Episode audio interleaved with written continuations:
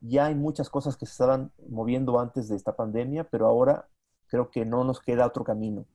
Hacer negocios solo por hacer dinero está fuera, fuera. O sea, eso no, no es sostenible ni para el planeta ni para nosotros como humanidad. Si hoy no hacemos negocios para ayudar y ayudarnos, mm, eh, esos negocios no tienen ningún futuro, aunque se transformen digitalmente, aunque hagan lo que quieran hacer, no tienen ningún futuro. Este, hoy tenemos que pensar en hacer negocios en bien de la sociedad y en bien del planeta. Si lo hacemos, lo hacemos bien para nosotros. Las empresas para mí más exitosas en el nuevo mundo, en la nueva realidad, serán estas que apuestan por ayudar a un mejor futuro del planeta y de la humanidad.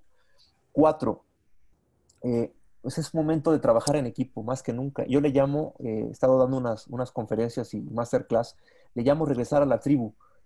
Y, y me refiero a, a, volver a lo más primitivo que tenemos como especie humana, que lo hemos perdido a lo largo de la, de la vida, y regresar a hace 150 mil años, cuando éramos todavía prehumanos, cuando no, no, todavía no éramos homo sapiens, y salíamos de las cuevas a, buscar algo de comida, alguna carroña que dejaban animales depredadores más, más fuertes, y salir también a buscar algo de hierbas y eso. Cada que salía esta, esta tribu de la cueva era arriesgar la vida, literal. Y hoy estamos en una circunstancia igual de, de dura y de retadora. ¿Y por qué sobrevivían? ¿Cómo sobrevivían? Trabajando en equipo, siendo compasivos entre sí, ayudándose unos a otros para poder regresar a la cueva. No había el yo soy el chingón, yo soy el que puede, a mí yo me, me, me quedo con esta parte de carne y que se chinguen los demás. No, eso no, ¿eh? Eso no, no había. Había esta, este trabajo, esta, esta alma colectiva que llamo yo. Entonces pienso que tenemos que regresar hoy a ser más humanos que nunca, a, los valores más importantes que nos dieron vida como humanidad y que nos llevaron a ser los más poderosos del planeta tenemos que volver a eso si no queremos desaparecer como especie poderosa.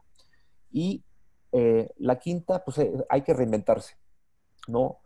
Crear, innovar y nosotros mismos estar cambiando todo el tiempo, desaprender, aprender cosas nuevas todo el tiempo, porque si no, no lo vamos a lograr.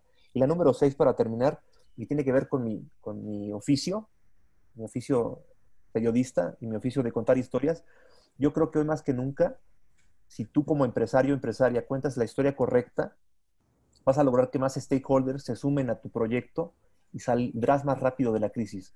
¿Cuál es la historia correcta? La historia correcta es la de, tenemos un propósito común, superior, que es ayudar a resolver algún problema, alguna necesidad de alguna comunidad, de algún barrio, de alguna ciudad, de un planeta.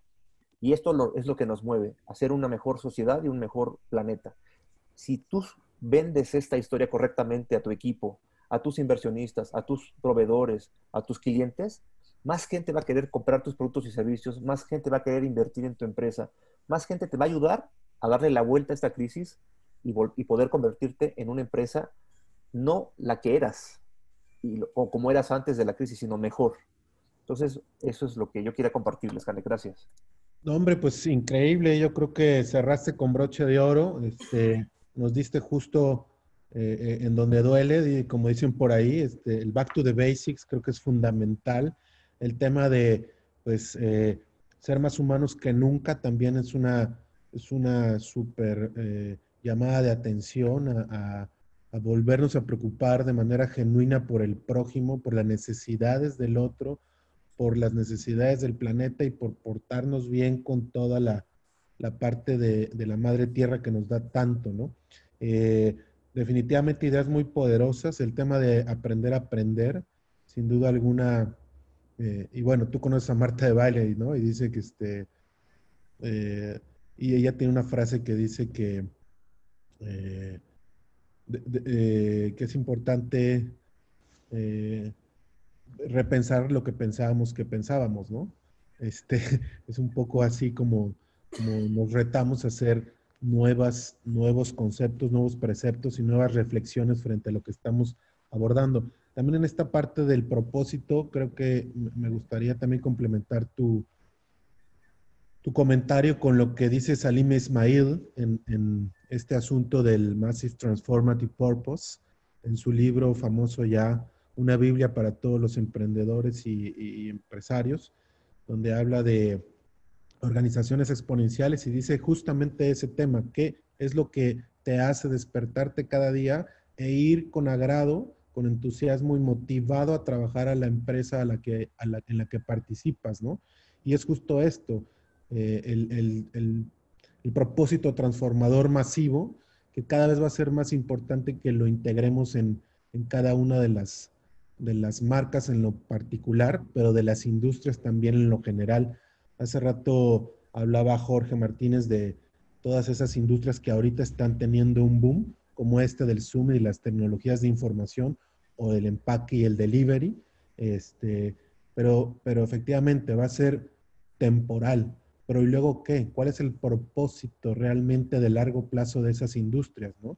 Y justamente creo que ahí está el tema, que esta, si quieres llamarle piloto de la situación tan caótica que estamos viviendo, efectivamente es un previo a lo que nos va a venir más adelante como, como civilización y como mundo si seguimos en la dirección incorrecta, ¿no? Este, eh, que es dañar a la comunidad, dañar al prójimo, dañar a la, a propia naturaleza y sobre todo, pues engañarnos a nosotros sobre el camino o el rumbo que estamos llevando como empresarios, ¿no?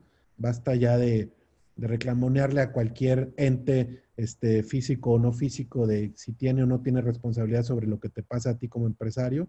No, es uno mismo tener esa introspección, agarrar ahorita el toro por los cuernos, eh, replantear tu modelo de negocio y tu propósito incluso de lo que estás buscando hacer con ese negocio y, y darle por ahí, ¿no? Este, hablaba también María de todos los organismos internacionales o nacionales que existen para ello. Hay mentorías, hay guías, este, hay programas como esto, hay iniciativas digitales por todo el orbe y, y, pues nada, nada más hay que hacer lo que decía eh, el buen Lalo, ¿no? Este, hay que, hay que dedicar tiempo para aprender y para dominar nuevas competencias y adquirir nuevas, nuevas habilidades.